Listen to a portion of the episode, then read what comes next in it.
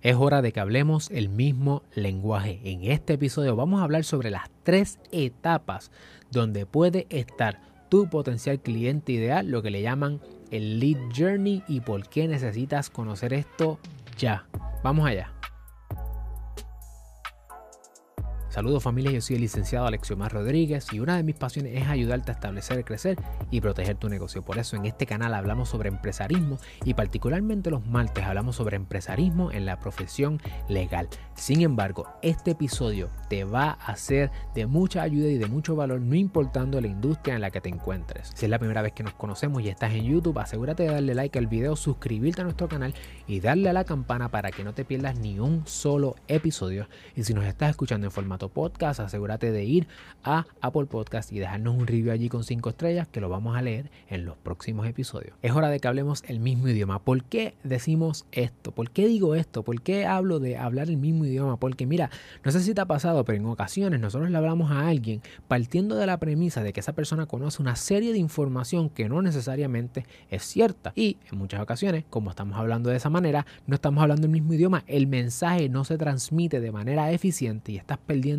recursos y tiempos, si tienes una campaña de mercadeo en Facebook o si estás quizás creando contenido y no te has dado cuenta que lo has hecho de manera eh, mal, lo has hecho mal todo este tiempo porque no has entendido cuáles son las tres etapas donde se encuentra tu posible cliente, el llamado lead journey. Así que vamos a hablar sobre el lead journey, las tres etapas donde tu posible cliente ideal se encuentra hoy y cómo tú puedes moverlo desde donde está hasta lograr la venta. El primer paso donde deben estar la mayor parte de tus clientes ideal es en el paso de la educación.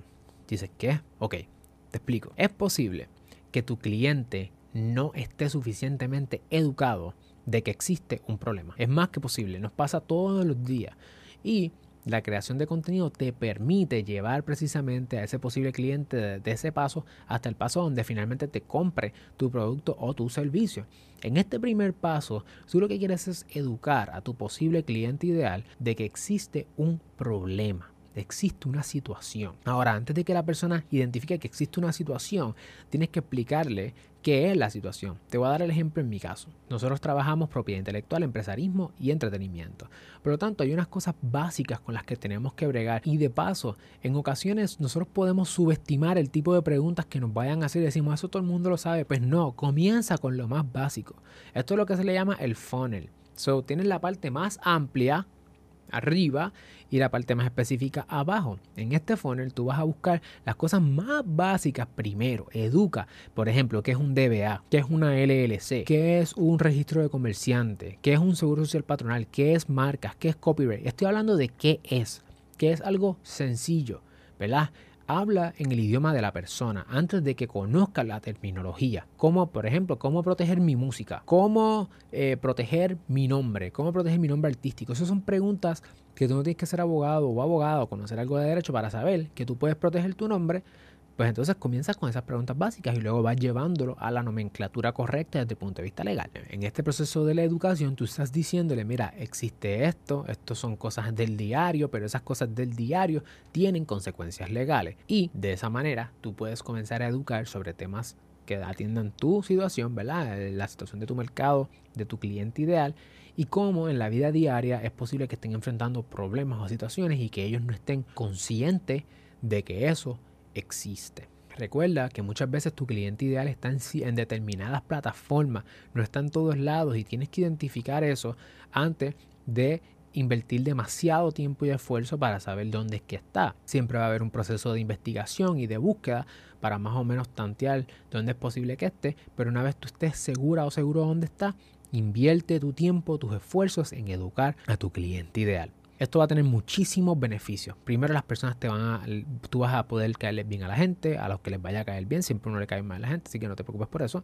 Eh, vas a establecer like, no one trust. People will like you, people will know you, and people will trust you. La gente te va, va a confiar en ti y te vas a convertir en una líder, en un líder en tu campo, porque estás educando y la educación empodera. Y cuando tú empoderas a la gente, la gente se siente que tú eres una persona que añade valor a su vida, por lo tanto van a seguir consumiendo de tu contenido. Ese es el proceso de la educación. Una vez que tú estás educando, Eh, esa es la parte básica. Ahora, tú vas a tener que llevar a las personas de la educación a la concienciación.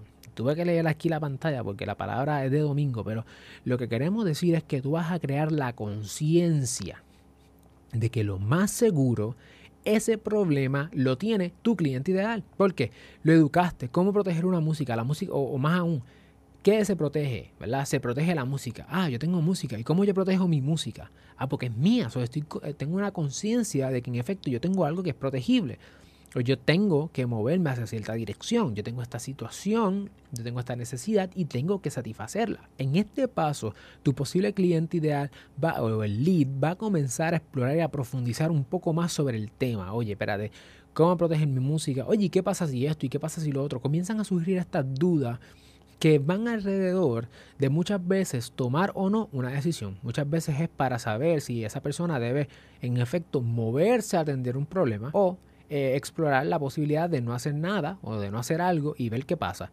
Tú tienes que entonces crear esa conciencia de la importancia de moverse, porque si no lo haces, mira lo que pasa. Eh, mira el ejemplo de tal persona, mira estos otros ejemplos donde no han hecho X o Y cosa y mira lo que pasó.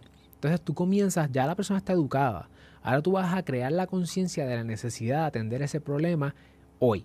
¿ok? En este paso, las estrategias son distintas porque tú estás tratando de convencer, de persuadir, ¿verdad? De que tiene que moverse. No solamente educaste, la persona sabe que existe, sino ahora vamos a persuadir a que se mueva y eso nos lleva al tercer paso.